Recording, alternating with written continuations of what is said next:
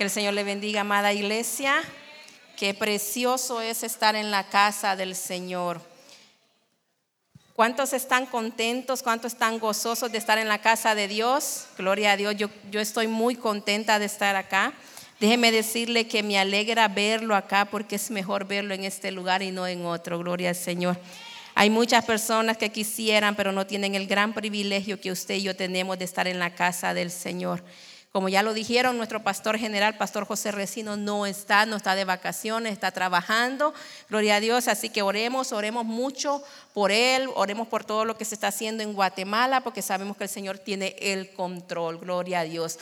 Mientras los jovencitos van saliendo, los niños, gracias al Señor. Vamos a abrir ir abriendo nuestras Biblias, vamos a ir al al libro del profeta Zacarías, está en el Antiguo Testamento, es el antepenúltimo libro del Antiguo Testamento, porque de repente no sabemos, ¿verdad?, por dónde anda. Y uno dice, ¿dónde anda Zacarías? Zacarías anda por ahí cerquita.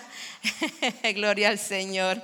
Zacarías, eh, vamos a leer eh, Zacarías 3, del 1 al 7.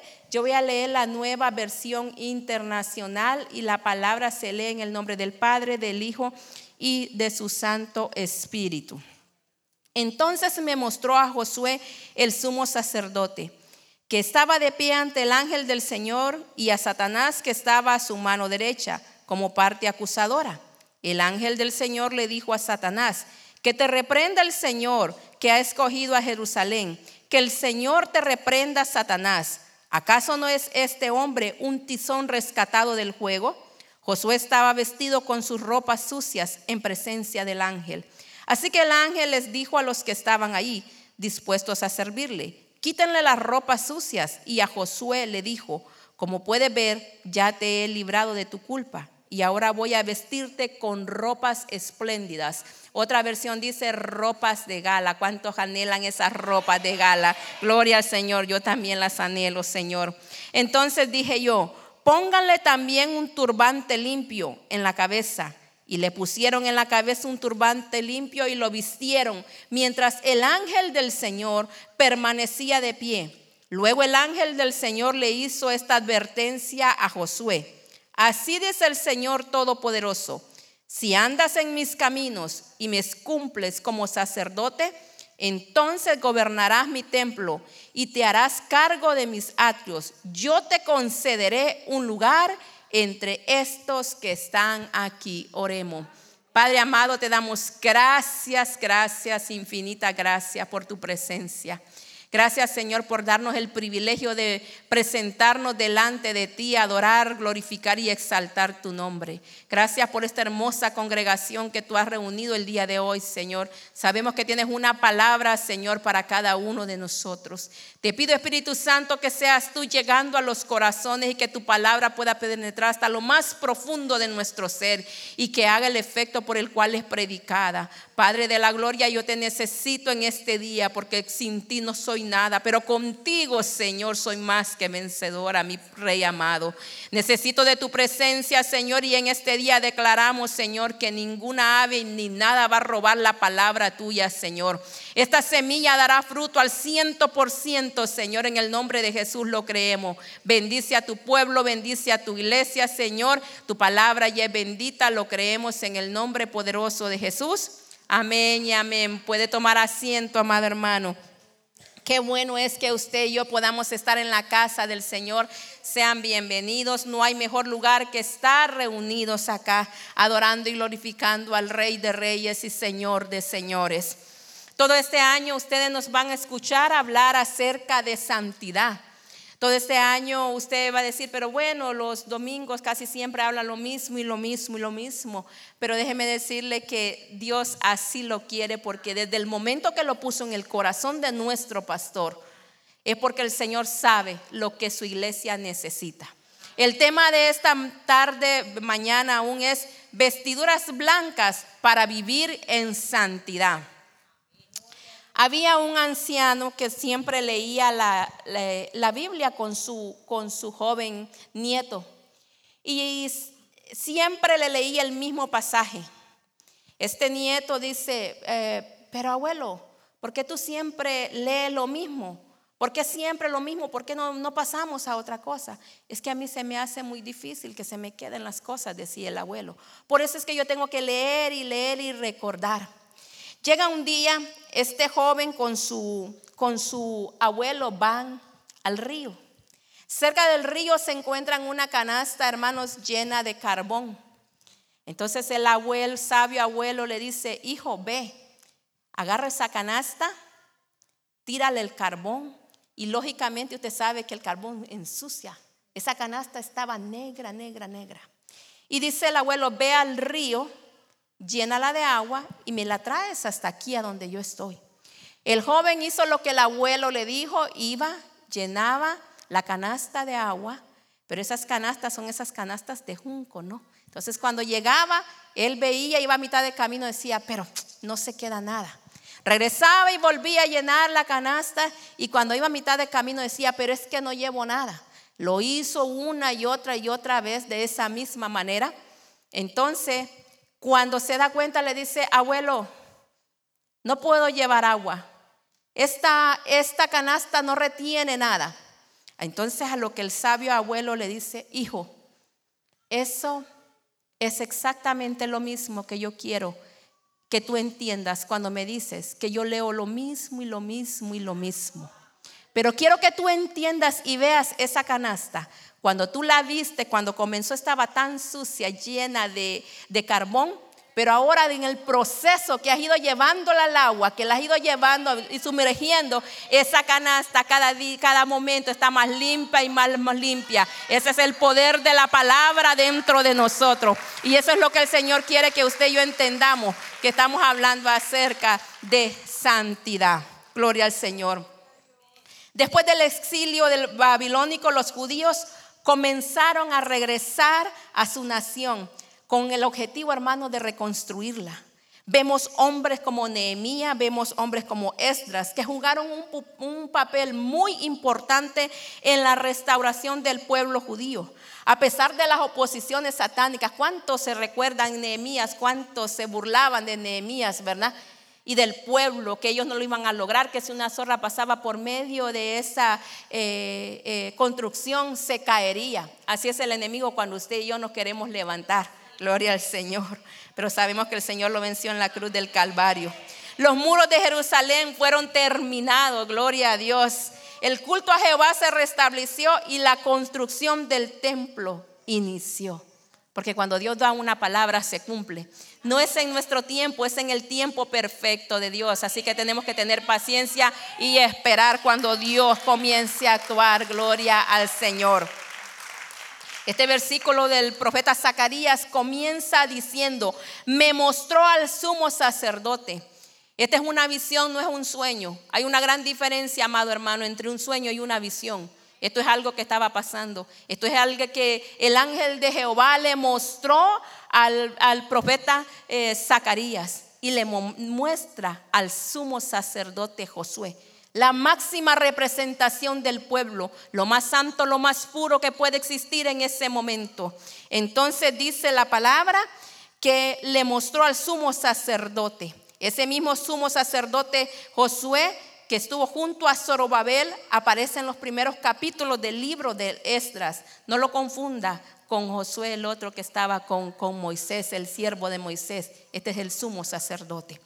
Así que dice la palabra que ellos fueron los encargados de guiar al pueblo de, Israel. Lo guiaron de nuevamente del regreso del exilio. 70 años, hermano, en cautiverio. 70 años lejos de su pueblo. Había que ir a reconstruir.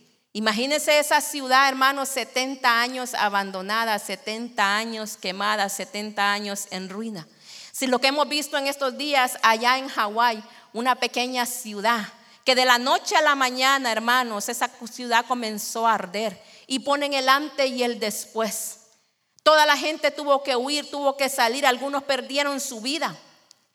Otros hermanos están en los hospitales y están graves. Pero para que, esa, para que esa ciudad se vuelva a levantar tiene que pasar un buen tiempo. A lo mejor mucha gente si le preguntan, ¿quieres regresar a esa, a esa ciudad quemada, eh, esa ciudad que está en escombros? Algunos van a decir, yo no quiero regresar ahí, Pasó 70 años el pueblo del Señor, pero el Señor dijo, es tiempo de regresar. Porque cuando Dios manda tenemos que obedecer, no tenemos que cuestionar, nos toca obedecer. Te alabamos, Señor. Antes de seguir, yo quiero decirle cuál era la función del sumo sacerdote en el Antiguo Testamento. El sacerdote, amado hermano, tenía la responsabilidad de consultar a Dios en cuanto a su voluntad y hacerla saber al pueblo.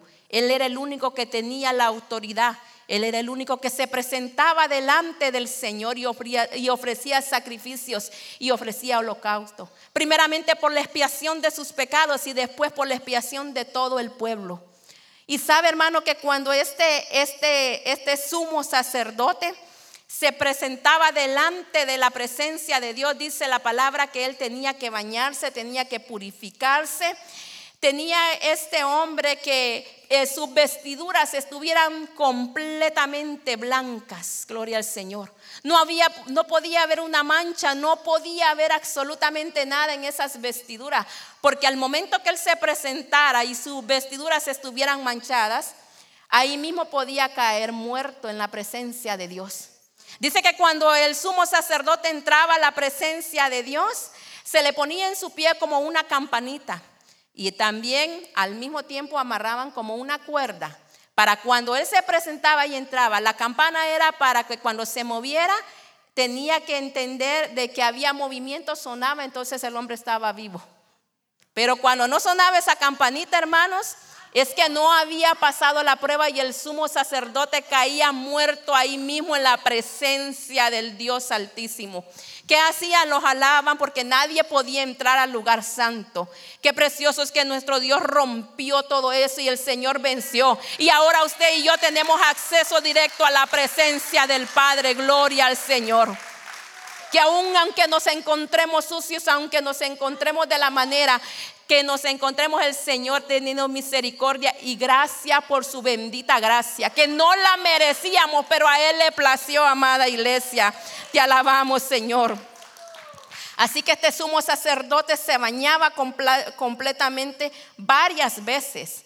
Y es que había un cambio, había un ritual. La primera vez que entraba para ofrecer su sacrificio por él, había una ropa, había otra, y allá eran como tres cambios. Imagínense usted, hermano que nosotros tuviéramos en ese tiempo. Y no solamente porque cambiar la ropa es fácil, pero no es lo que está por fuera, sino que lo que está por dentro, lo que contamina al hombre, lo que dice su palabra. Te alabamos, Señor. Entonces este hombre entraba y si no cumplía rigurosamente la purificación, podría morir instantáneamente. Sin duda, al momento de, de entrar al lugar santísimo, el sumo sacerdote él era lo más puro, lo más sagrado y lo más limpio que se tenía que presentar delante de la presencia de Dios. Pero sin embargo, con todo y esto, estos requerimientos, a Zacarías se le da una visión, el ángel de Jehová se le presenta y le habla y le dice ahí en Zacarías 3, nos dice que el sumo sacerdote Josué estaba vestido de vestiduras viles. ¿Y estaba donde? Delante del ángel de Jehová, que representa a Dios, gloria a Dios. Otras versiones dice que estaba de ropas sucias. De nada le servía la túnica sagrada de lino blanca, resplandeciente. Ni todos los lavamientos, ni todas las purificaciones, ni todos los procesos que podía hacer, hermano. Su pecado lo ensuciaba, lo hacía repugnante delante de Dios y la limpieza externa no lo podía ayudar de ninguna manera. Tal es la palabra empleada aquí en esta en el libro de Zacarías para indicar la suciedad de las ropas del sumo sacerdote, hermanos Josué, que algunos dicen que señalan que esa ropa estaba lleno de excremento. Así lo dice, si usted lo averigua. Es decir, Josué estaba completamente lleno de inmundicia delante de Dios y no solamente por los pecados de él, sino que recuerde que él era el representante del pueblo. Los pecados de él junto con los del pueblo, las vestiduras del sumo sacerdote estaban manchadas de excremento. La realidad del pecado, hermano, nos corrompe, la realidad del pecado nos ensucia completamente. Nos va pudriendo desde adentro hasta que llega y se hace realidad. Y hay algo que por mucha ropa blanca, lino, fino, precioso y de oro que nos pongamos no lo podemos evitar. Gloria al Señor. Pero sabemos, hermanos, que no hay ningún método humano, no hay nada que el hombre pueda hacer para poder limpiarse. Jeremías 2.22 dice, esta es la nueva versión internacional, aunque te laves con lejía y te frotes con mucho jabón, ante mí seguirá presente la mancha de tu iniquidad, afirma el Señor y Dios. No hay nada que usted y yo podamos hacer. Por otro lado, amado hermano, nuestro Señor Jesucristo le habla a los rigurosos fariseos que no tenían sentido, que se preocupaba la limpieza, ellos se preocupaban tanto por la limpieza eh, externa, que se habían olvidado de la limpieza interna. El Señor le dice en Mateo 15, 18 al 20, pero lo que sale de la boca y viene del corazón y contamina a la persona, porque del corazón salen los malos pensamientos, los homicidios, los adulterios, la inmoralidad sexual, los robos, los falsos testimonios y las calumnias. Estas son las cosas que contaminan a la persona y no el comer sin lavarse las manos. Los fariseos, hermanos, se cuidaban tanto de lo externo que olvidaron lo interno. Gloria al Señor. Josué siendo el sumo sacerdote de Israel, lo más puro, lo más consagrado del pueblo, apareció con ropas cubiertas de excremento delante de la presencia de Dios. Imagínese, hermano, lo más puro. Imagínese el sumo sacerdote Cuanto más aquel hombre, aquella mujer que no reconoce que necesita al Señor. ¿Cómo nos encontramos delante de la presencia o cómo es el Señor nos encontró a nosotros? ¿O cómo estamos en este día? ¿Cómo están nuestras vestiduras? Esta palabra es para la iglesia, no es para aquel que no conoce del Señor. Te alabamos, Señor. Las escrituras, amados hermanos, nos dan aquí un, un dato bien curioso que Josué dice, estaba vestido con vestiduras viles y sucias y lo recalca. ¿Sabe por qué? Porque ese es el trabajo del enemigo. Cuando usted y yo nos equivocamos, cuando usted y yo le fallamos, Él comienza a traerte a la mente, a humillarte, a recordarte y a decirte, has pecado, no tienes perdón de Dios. Ese es el trabajo del enemigo. Por eso este hombre necesitaba limpiarse. Quizás, hermanos, las vestiduras sacerdotales, lo que se veía por fuera y así era, estaban resplandecientes y brillaban. Pero hemos entendido que no es lo que está por fuera, sino que lo que está por dentro, lo que necesitamos comenzar a trabajar y dejarle al Espíritu Santo que Él obre en nuestras vidas.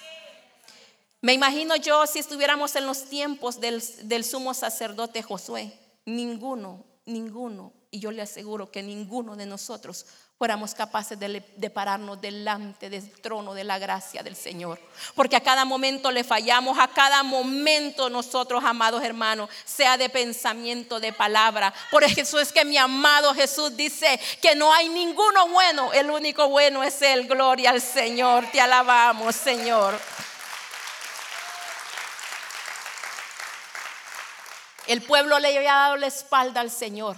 Estaba y se había ido en contra de dioses falsos. Cuánto pueblo, cuánta iglesia en este tiempo, hermano, ha dejado lo bueno y le ha dado la espalda al Señor. Hay muchos altares contaminados, hay muchas iglesias, amados hermanos, que no les importa pararse, que no les importa lo que es la santidad. Pero el Señor nos dice en su palabra que sin santidad nadie verá al Señor. Hay muchos hermanos eh, corrompiendo el precioso evangelio, manchando y derramando nuevamente la sangre preciosa y contaminando esa sangre bendita de nuestro Señor. Por el testimonio de muchos, dice la palabra, algunos que están allá afuera no quieren entrar. Es una gran responsabilidad que tenemos como cristianos, como hijos de Dios. Esto no es un juego, amados hermanos. No podemos decir amo al Señor y salir de aquí o, un día anterior, estar en una cantina, estar viendo pornografía, siéndole infiel a su esposa o a su esposo. No podemos estar viendo cosas en nuestros teléfonos, hermanos, que no son buenas para nosotros. Porque sin santidad nadie verá al Señor. Te alabamos, Señor Jesucristo. Y esto se lo digo con temor y temblor. Porque sabe, hermano, que he visto en estos últimos días que hay siervos, hay hijos de Dios que no les está importando estar ministrándole al mismo Dios, al Santo de Israel. Y cada vez que yo lo veo, hermano, hay un temor reverente que viene a mi vida, porque el Señor dice en su palabra, aquel que está firme vea que no caiga, gloria al Señor. No es para acusarlo, es para que nosotros veamos qué áreas están mal en nuestra vida, porque el Señor dice que viene por un pueblo santo con una vestidura blanca, gloria al Señor. Te alabamos, Cristo Jesús. Gloria a Dios. En esta visión, amados hermanos, Josué se encontraba delante del ángel de Jehová. Satanás situado a su mano derecha le acusaba. Mire que Satanás es un mentiroso, un impostor. El único que puede estar a la mano derecha y el que está a la mano derecha y sentado a la derecha del Padre es nuestro Señor Jesucristo, porque está intercediendo por su pueblo. Te alabamos, Señor. No está ahí para acusarte. Satanás siempre ha querido tomar el lugar de nuestro Dios. En el Antiguo ah, Testamento, en los antiguos tiempos, cuando el acusador llegaba, dice que se sentaba a la mano derecha pero déjeme decirle, hermanos, que esa posición ya está ocupada. Esa la ocupa el rey de reyes y señor de señores y está peleando y está intercediendo por sus hijos. Gloria al Señor. Normalmente en los juicios el abogado o defensor se sienta a la derecha de su cliente. El acusado para representar su defensa ante el juez y el jurado. No es este el caso. Satanás el que está sentado ahí. Tenemos algunas ocasiones, yo no sé si a usted le ha, tocado ir a una corte o ha estado delante de un juez por un ticket o algo, por ahí. No, no le dé pena, que a veces se ha pasado la luz en rojo, pero se la ha pasado. Y después viene el policía y le dice, y usted le dice todavía, ¿por qué me paró? Una de las cosas, amados hermanos, que los que me conocen a lo mejor lo saben y si no lo vas a saber, uno de mis deseos eh, de estudiar era estudiar para abogado. Estudié dos años y medio, no terminé la carrera. Entonces el abogado siempre sueña estar, ¿verdad?, defendiendo. El abogado nunca piensa que va a estar en el lugar del acusado. Entonces lo voy a llevar a una, a una corte, imagínese usted. Usted se va a presentar delante del, del juez, del excelentísimo juez. Eso es lo que dicen, ¿verdad?, cuando usted va a entrar a una corte. Y una reverencia y un respeto, hermano, que hay en esas cortes que ni en la iglesia la vemos, santo Dios. Dice, póngase de pie porque va a entrar el, reverendo eh, juez de la corte tal y tal y tal. Todo mundo no come ni chicle ni respira, hermano. Si tenía una gorra se la quita porque el reverendísimo juez de la corte número y algo va a entrar. Entonces en esta corte, lo voy a llevar ustedes, imagínenselo. Aquí tenemos, el ángel de Jehová es el juez, Satanás es el acusador, Josué el sumo sacerdote es el acusado. Pareciera que aquí hay algo que no, que no, que no calza, ¿no? Pareciera que aquí hay algo que falta. Cuando a usted lo, bueno, espero que no, a nadie lo detenga. Cuando a las personas lo detienen, vamos a decir allá afuera, ¿verdad? Porque aquí nadie, nos portamos bien. Cuando allá afuera detienen a una persona, ¿qué le dicen? Tiene derecho a guardar silencio. Todo lo que diga será usado en su contra. Si usted no tiene un abogado, tiene derecho a tener uno. Wow, gloria al Señor. Pero déjeme decirle a que a Josué el sumo sacerdote lo lleva y el sumo sacerdote no tiene un juez a mí un abogado, perdón. Tiene un, un acusador, hay un, hay un juez, pero no aparece un abogado. ¿Por qué? Porque el que tenía que abogar por los pecados del pueblo era Josué. Y Satanás se aprovechó y le dice, ¿sabes qué? Tus vestiduras están manchadas, están sucias.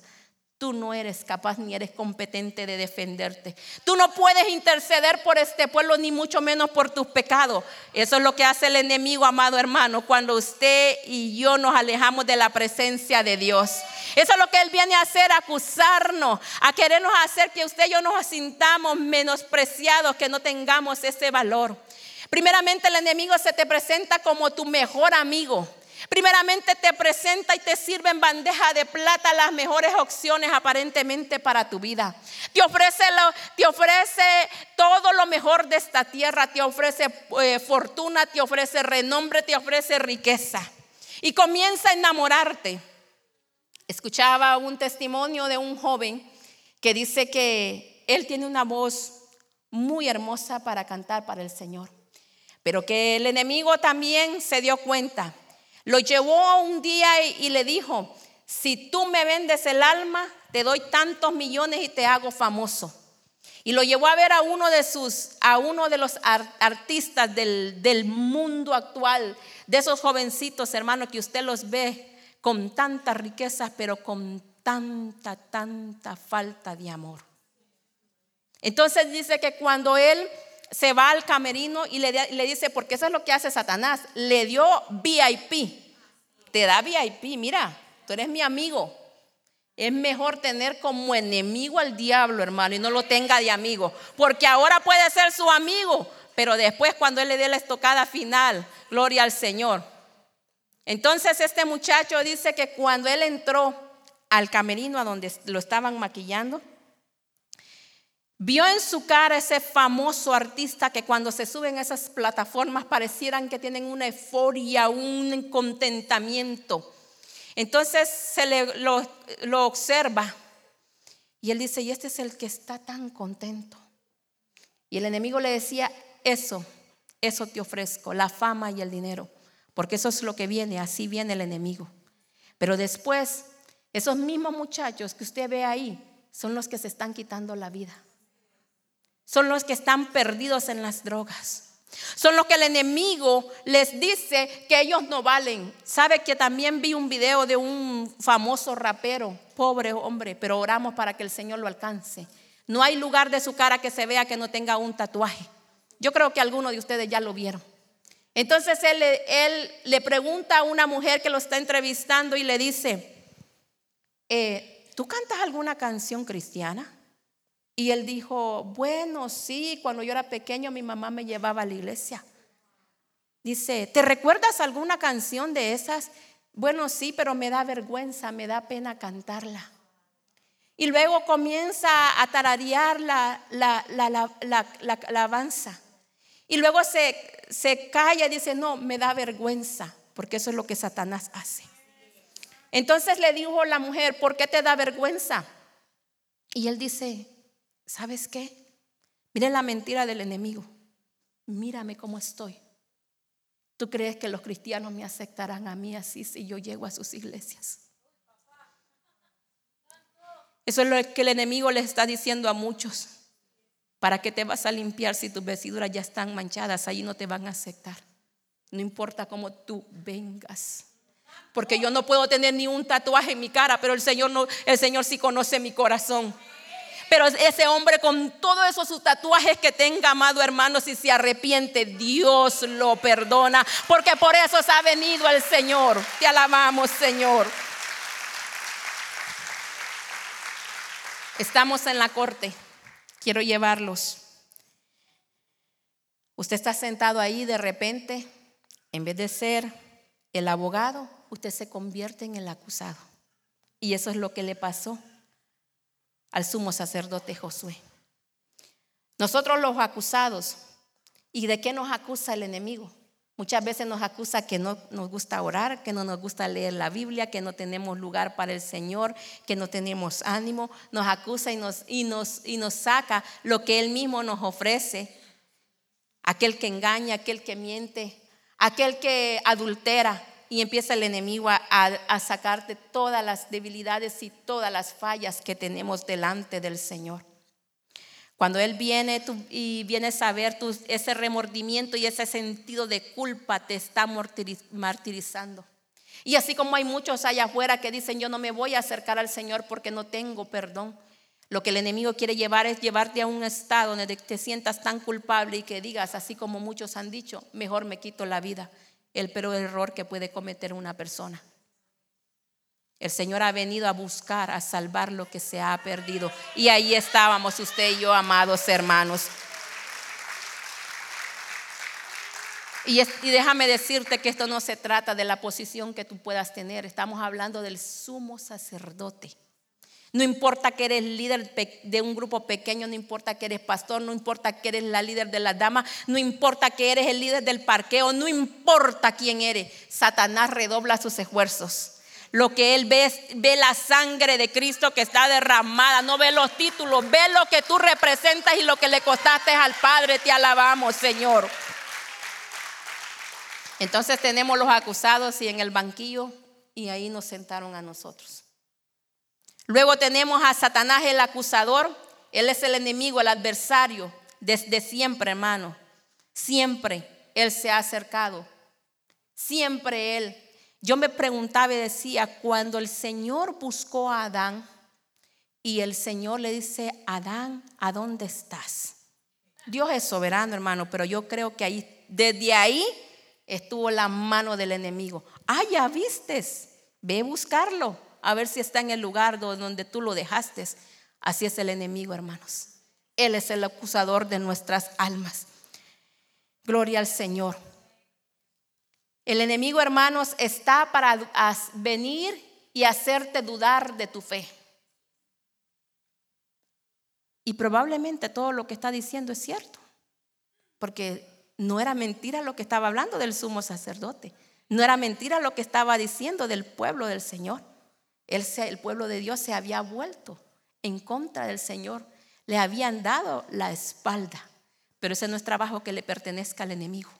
El Señor está aquí como nuestro abogado, no como nuestro juez aún. Llegará ese momento que estará como nuestro juez, pero mientras estamos aquí aprovechemos esa gracia inmerecida, amados hermanos.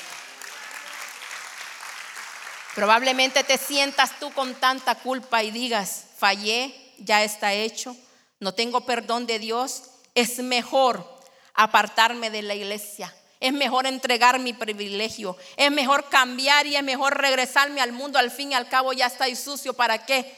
Si no voy a cambiar. Esa es la mentira de Satanás. El Señor dice en su palabra, ¿acaso habrá algo imposible para mí?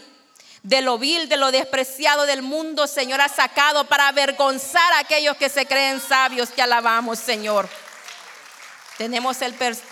Pero en medio de esta corte, hermanos, mire, en Estados Unidos, no sé si en otros países, pero yo creo que más que todo aquí, cuando usted no puede pagar un abogado, le dicen, si usted no puede pagar un abogado, le ofrecemos uno de oficio. Oh, gloria a Dios.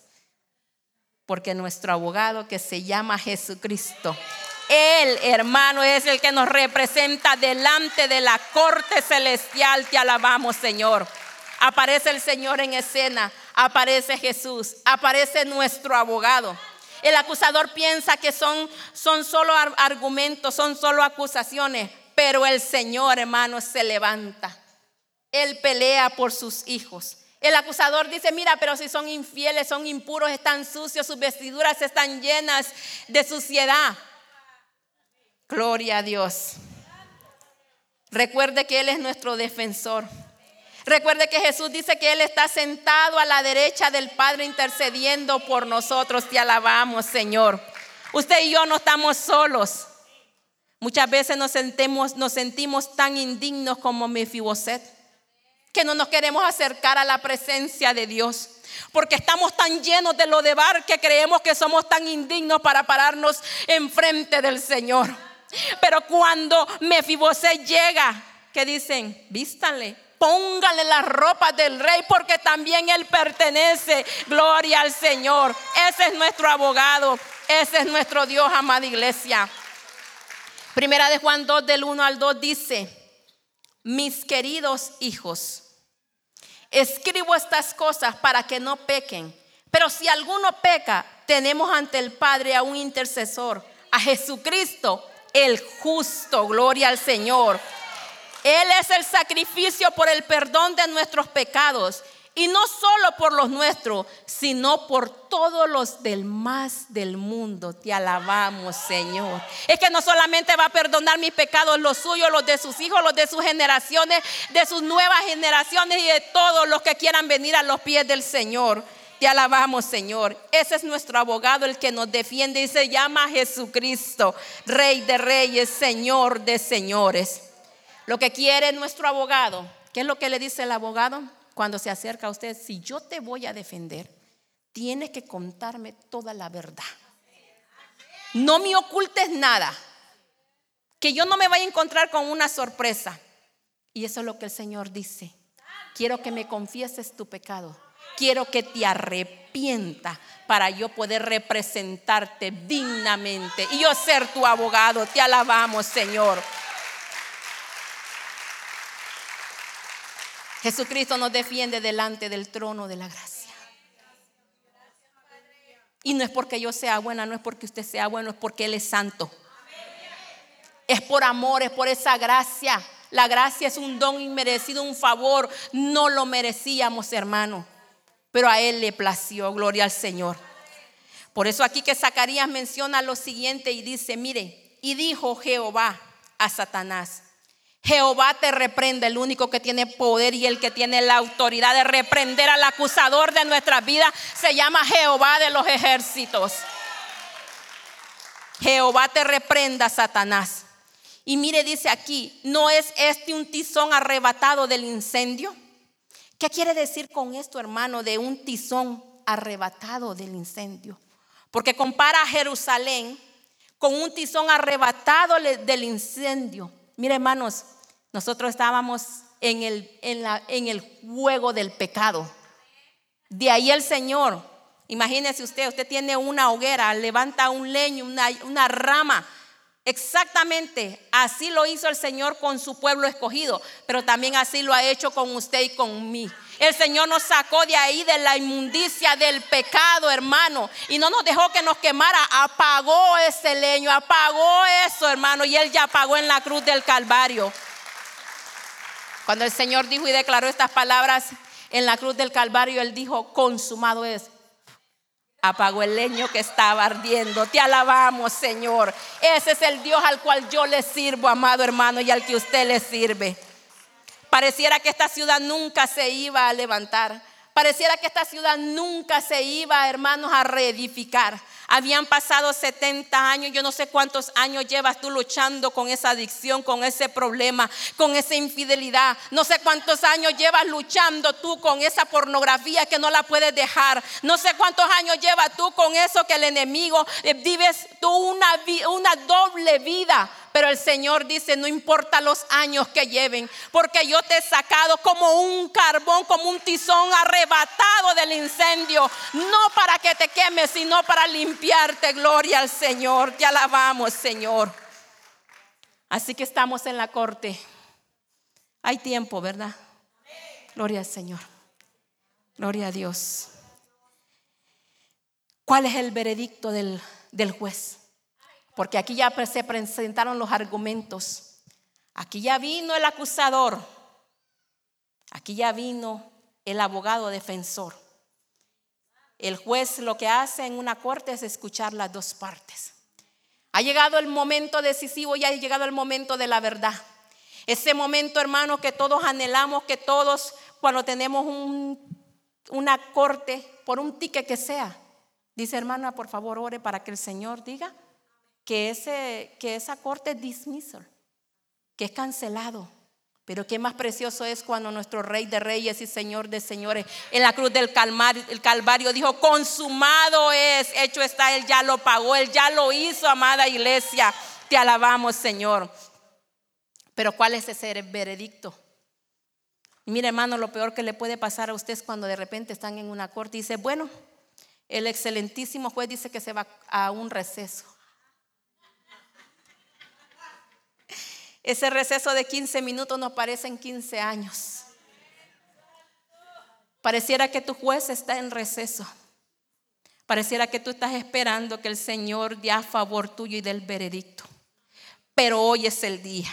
Hoy es el día que el juez se levanta y el juez dice, este es el veredicto, te alabamos Señor.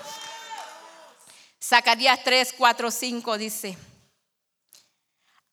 así que el ángel dijo a los que estaban allí, delante de él, quítenle las ropas sucias. Y a Josué dijo, como puedes ver, ya te he librado de tu culpa. Ahora voy a vestirte con ropas de gala. Gloria al Señor. Te alabamos, Señor. Aquí tenemos sin duda alguna uno de los cuadros más hermosos y fascinantes del Antiguo Testamento, mis amados hermanos. Este era un hombre importante, un sumo sacerdote, con sus eh, vestiduras sacerdotales que se habían manchado no solamente por sus pecados, sino que también por los pecados del pueblo. Acababa de ser absuelto por el mismísimo Dios. El día que usted y yo venimos a la presencia y venimos y le, entregamos nuestra vida al Señor. Exactamente eso es lo mismo que pasa con nosotros. Las ropas sucias, hermano, el Señor las quita, las cambia y nos pone vestiduras de gala. Te alabamos, Señor. Esas vestiduras blancas para que usted y yo podamos vivir en santidad. Porque sin santidad nadie puede ver al Señor. Te alabamos, Señor. Gracias, Jesús. Nuestro Dios es bueno, iglesia. Dios quiere darte una nueva oportunidad. Dios no quiere cambiar esas vestiduras, hermano. Dios quiere que usted y yo creamos que aunque le hemos fallado, Él lo puede hacer.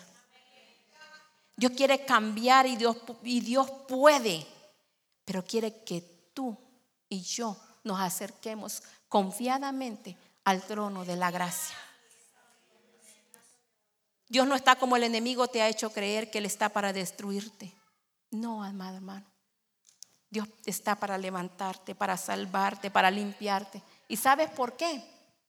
Porque el Señor dice en su palabra que lo que el Padre le ha entregado, ninguno se va a perder. Y si tú crees, tienes la convicción de que eres hijo de Dios, el Señor te dice hoy, yo puedo, yo te he libertado, yo te he quitado la culpa, yo quiero vestirte de ropas de gala, gloria al Señor. Pero usted me puede decir, hermana, pero esa palabra, esa palabra es para el sumo sacerdote. ¿Qué dice el Señor en su palabra? Que usted y yo somos real sacerdocio nación santa. Somos un pueblo adquirido y escogido para llevar las buenas nuevas del Evangelio. Esas vestiduras blancas son para usted, amado hermano, y para mí. Gloria al Señor. Qué bendita gracia. Imagínese usted que el único que se pudiera presentar delante del trono de la gracia fuera nuestro pastor. En representación del, del sumo sacerdote. Pero el Señor rompió el velo, rompió todo. Y el Señor por su divina gracia y por su gracia inmerecida, hermana y hermano, nos podemos acercar confiadamente, sabiendo que Él no nos va a destruir, sino que Él nos va a limpiar y nos va a recibir como recibió al hijo pródigo. Él venía sucio, maloliente, pero el Señor dice que le cambió las vestiduras. Le dio también un anillo que representa autoridad. Eso es lo que hace el Señor con nuestra vida. Te alabamos, Señor. Hoy, querido hermano y amigo, el Señor quiere darle esa oportunidad. El Señor quiere cambiar esas vestiduras. Habrá alguien que se sienta aquí demasiado indigno y que diga eso no es para mí. Es tanto lo que yo he hecho. No creo que sea más de lo que el pueblo de Israel hizo. El Señor lo perdonaba y una y otra vez volvía.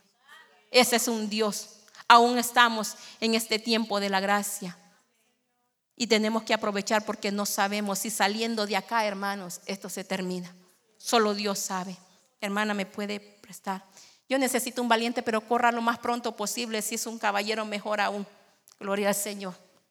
Te alabamos, Señor. Un, uno, uno, tan solo uno, por favor. Gloria al Señor. Gracias, hermano. Te alabamos, Señor.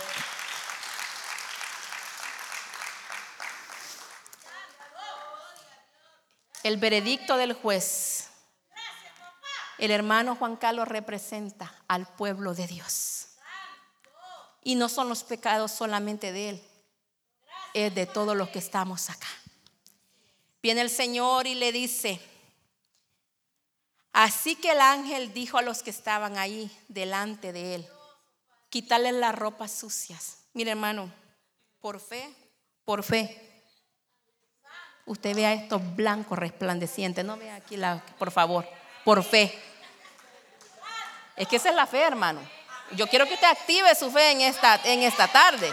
Yo lo veo blanco, yo no veo manchado, yo no veo otro color acá, yo veo por fe. Esas, esas vestiduras, ¿cómo están sus vestiduras ahora, hermano? Si estaban manchadas, si había algo, hermano, el Señor hoy lo hace y lo quiere hacer. Ahora le dice, como puedes ver, ya te he limpiado de tu culpa. Faro de luz, iglesia, el Señor ya nos ha limpiado de nuestra culpa. Ahora, dice el Señor, yo te voy a vestir con ropas de gala. Gloria al Señor. Te alabamos, Señor. Él representa, amados hermanos, la iglesia. Él representa los pecados de cada uno de nosotros. Pero ¿qué es lo que hace el Señor en este día? Él nos cambia. Gloria al Señor. Muy chiquito, hermana. Gloria al Señor. Él nos da nuevas vestiduras. Y son vestiduras de gala. Te alabamos, Señor. Están limpias. ¿Cómo usted las puede ver? Yo las veo limpias. Porque eso es lo que hace nuestro Dios. Te alabamos, Señor. No se quédese ahí, hermano. Gloria al Señor. ¿Sabe que la palabra nos dice en Apocalipsis 2, 5? Recuerda, por, por tanto, de dónde has caído y arrepiéntete y haz las primeras obras, pues si no vendré pronto a ti y quitaré tu candelero de su lugar si no te hubieras arrepentido. Hoy es el día, hermanos. Hoy es el día que nos arrepentamos. Usted no sabe si este puede ser la última predicación que usted escuche acá. Pero si fuera la última que escuchamos acá, pero si vamos a cuando abrir nuestros ojos, vamos a ver cara a cara a nuestro rey. Hemos sido más que bendecidos, más que vencedores. Así que hay algo más importante, hermanos, cuando el, que, cuando el Señor comienza la obra, dice que la va perfeccionando y la hace completamente en nosotros, ¿verdad? Zacarías 3, 5 dice, yo dije, póngale también un turbante limpio en la cabeza. No lo traje, pero imagínese el turbante. ¿Okay? Póngale un turbante limpio en la cabeza. Y pusieron en su cabeza, oiga bien, un turbante limpio y lo vistieron mientras el ángel del Señor permanecía de pie, no es la hermana Iliana, mientras el ángel del Señor permanece de pie en faro de luz, te alabamos Señor. Las vestiduras del sumo sacerdote, hermanos, incluían una mitra o un turbante. En la parte frontal del de, eh, turbante había una placa de oro, aquí, al frente. Y esa placa de oro dice, santidad a Jehová. Te han cambiado las vestiduras blancas y te ponen ese turbante que dice santidad a Jehová, separado para el Señor. No somos cualquier cosa, iglesia. Tenemos que cuidar nuestra vestidura porque hemos sido renovados, cambiados. ¿Para qué? Para vivir una vida en santidad. Te alabamos, Señor. Dele fuerte aplauso al Señor. Te alabamos, Señor.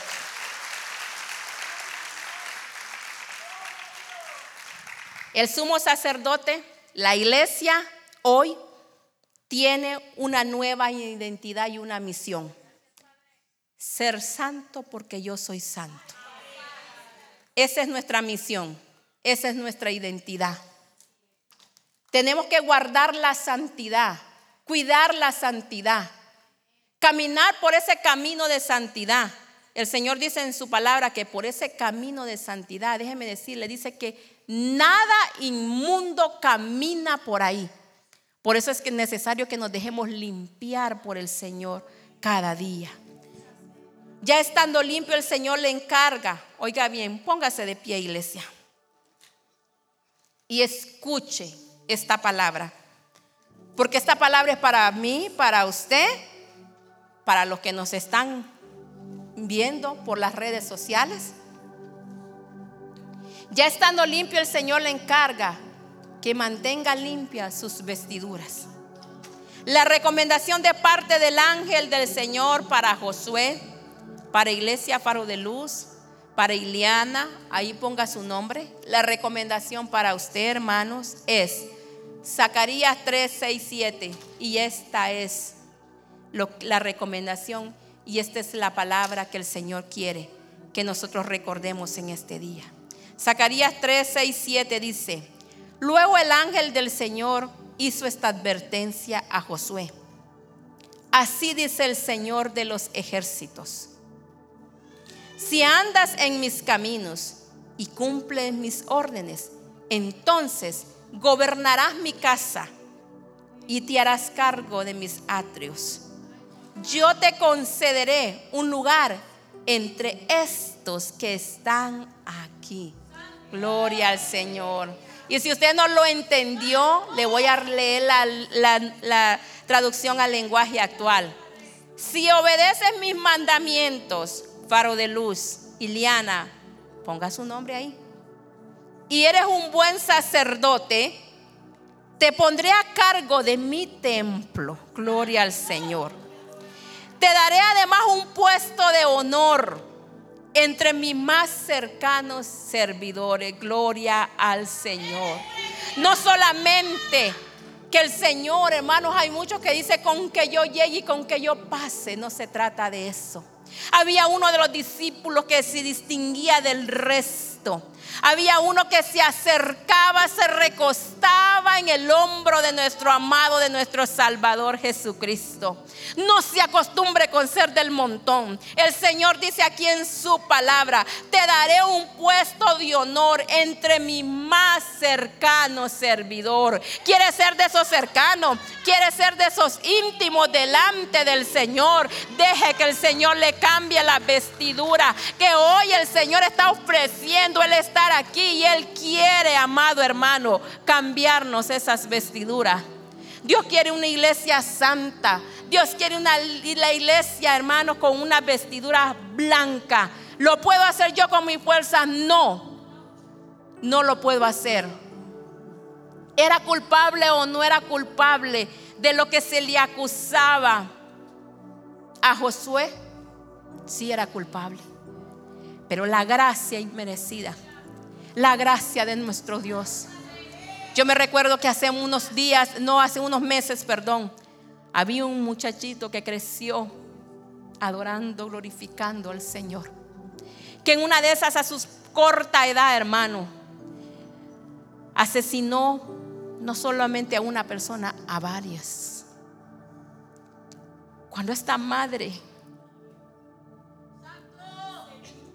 porque nosotros crecemos a nuestros hijos no para que sean instrumentos de Satanás, sino que para que sean vasos de honra en manos del alfarero. Cuando nuestra madre se dio cuenta y lo que merecía ese joven era la pena de muerte. Y eso es lo que le estaban dando, amado hermano. Ella oró, ella declaró, ella creyó y ella decía, Señor, tú eres justo, tú eres fiel. Y no había día y no había momento que a esa mujer no le quitaban de su, de, su vocabulario que ese hijo iba a salir y que el Señor lo iba a defender. Que ella tenía su mejor abogado que lo defendía. Amada iglesia, no te quiero hacer ese, ese, eh, ese cuento, no es un cuento, es una realidad. Este jovencito lo que se merecía era la pena de muerte.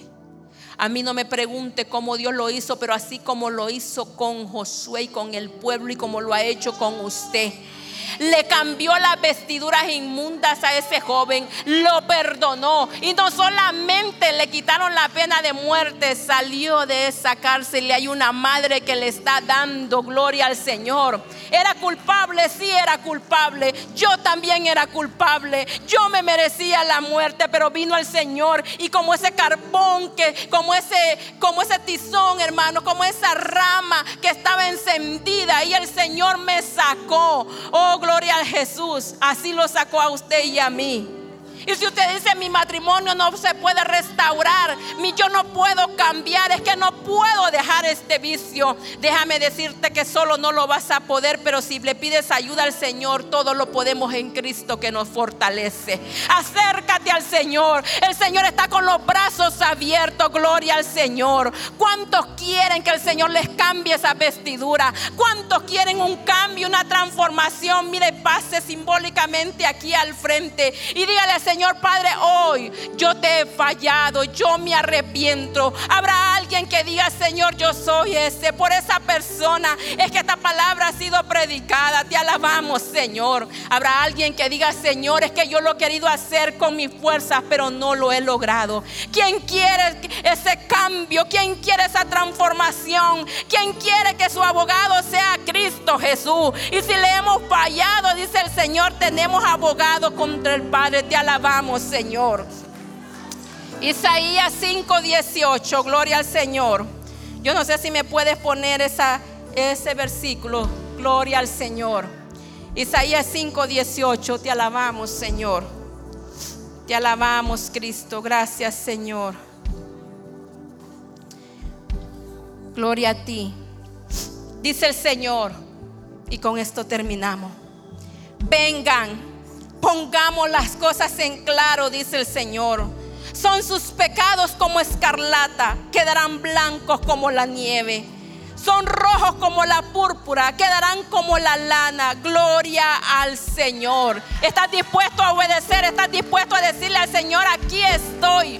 No importa, hermano, el liderazgo, no importa la posición que usted tenga. El Señor quiere, Él puede y Él quiere restaurar. Ese pueblo, esa nación, hermano, estaba destruida 70 años, no sé cuánto tiempo llevas luchando. Pero este es el día que el Señor quiere transformar nuestra vida. Ven, corre al altar y dile al Señor, aquí estoy. Aquí estoy, Señor, porque yo he escuchado tu palabra. Aquí estoy, Señor, porque yo sé que como el sacerdote, así el sumo sacerdote Josué, yo soy culpable. Pero tú, Señor, Padre, tu palabra dice que un corazón contrito y humillado, tú no lo desprecias. Mira a tus hijos, mira tu pueblo, Señor. Esta es una iglesia, Señor, Padre amado, que ha entendido que sin santidad nadie verá al Señor. Espíritu Santo, levanta de medio de nosotros, Señor, un temor reverente a tu presencia, Señor. Inquieta nuestros corazones, Señor, que le podamos dar la espalda al pecado, Señor. Que cuando el enemigo venga a acusarnos podamos decirle,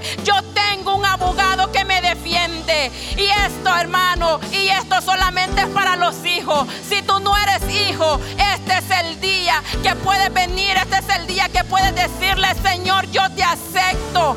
Señor, yo quiero, Padre, que escribas mi nombre en el libro de la vida. Oh Padre amado, perdona mis pecados, límpiame, lávame, Señor. Mientras los pastores, los ancianos oran, iglesia, adora, glorifica, exalta. Y dile al Señor, aquí estoy, Padre. He pecado contra ti pero en este día me arrepiento, Señor. Y gracias, gracias, gracias, gracias, gracias, Señor, porque tú has cambiado, oh Señor, tú has cambiado mi vestidura. Así como Mefiboset, Señor, él decía que no era digno de sentarse a la mesa del rey. Y él le dijo, traigan vestidura, siéntate a la mesa, porque cuando nosotros hemos sido cambiados, transformados, tenemos identidad y somos hijos, iglesia. Somos hijos, somos esa nación santa, somos ese pueblo adquirido o escogido para llevar las buenas nuevas del Evangelio. Te alabamos, Señor. Bendice este pueblo, bendice esta iglesia, Señor. Y que hay un temor reverente, Señor. Un temor reverente a tu presencia, Señor. Que podamos discernir entre nuestra mano derecha y nuestra mano izquierda. Restaura matrimonio, restaura la vida de los jóvenes. Oh Señor, trae convicción a la vida de aquel joven, Señor, que está, Señor, en pornografía. Aquel joven, Señor, que está en drogadicción. Aquella joven, Señor, que está confundida, Señor, en su sexualidad. Que venga tu Espíritu Santo Señor, y que traiga convicción, Padre. Necesitamos más de ti, Espíritu Santo de Dios. Aquel que fornicaba, aquel que mentía, que ya no lo haga. Oh Padre amado, gracias, gracias, gracias Espíritu Santo. Oh Señor. Pon ese temor en nuestras vidas, temor reverente a tu presencia. Nos presentamos delante de un Dios vivo, nos presentamos delante de Dios santo, Señor. Oh, gracias, porque yo no lo merecía, pero a ti te ha placido cambiarnos la vestidura, vestidura blanca, para que podamos vivir una vida, Señor, en santidad apartado, Señor. Y estamos aquí porque hemos reconocido, Padre. Sé que esta palabra ha llegado a los corazones, Señor Jesús. Y así como estábamos, Señor, oh Padre de la gloria, como el enemigo se presenta cada día, Señor, de igual manera tenemos a Jesucristo, nuestro abogado, nuestro intercesor por excelencia Bendice esta iglesia. Bendice, Señor, los que han pasado. Los que dice tu palabra que el que el que no se avergüenza delante de ti, tú tampoco te avergonzarás, mi rey amado. Gracias, gracias, Señor. Porque yo sé, Padre amado, que todo lo que está oculto tú lo has sacado, Señor, a la luz. No para avergonzar, sino que para limpiarnos y cambiar nuestras vestiduras, Señor. En el nombre de Jesús. En el nombre de Jesús. Hoy somos libres. En el nombre de Jesús, Señor, nuestras vestiduras hoy quedan blancas, resplandecientes, Señor. Porque la sangre de Cristo, la sangre de Cristo tiene poder, iglesia. La sangre de Cristo tiene poder para limpiar toda inmundicia del pecado. Te alabamos, Señor. Te damos gloria, te damos alabanza. Te damos adoración. Gracias Jesús. Bendito eres Señor. Gracias Jesús.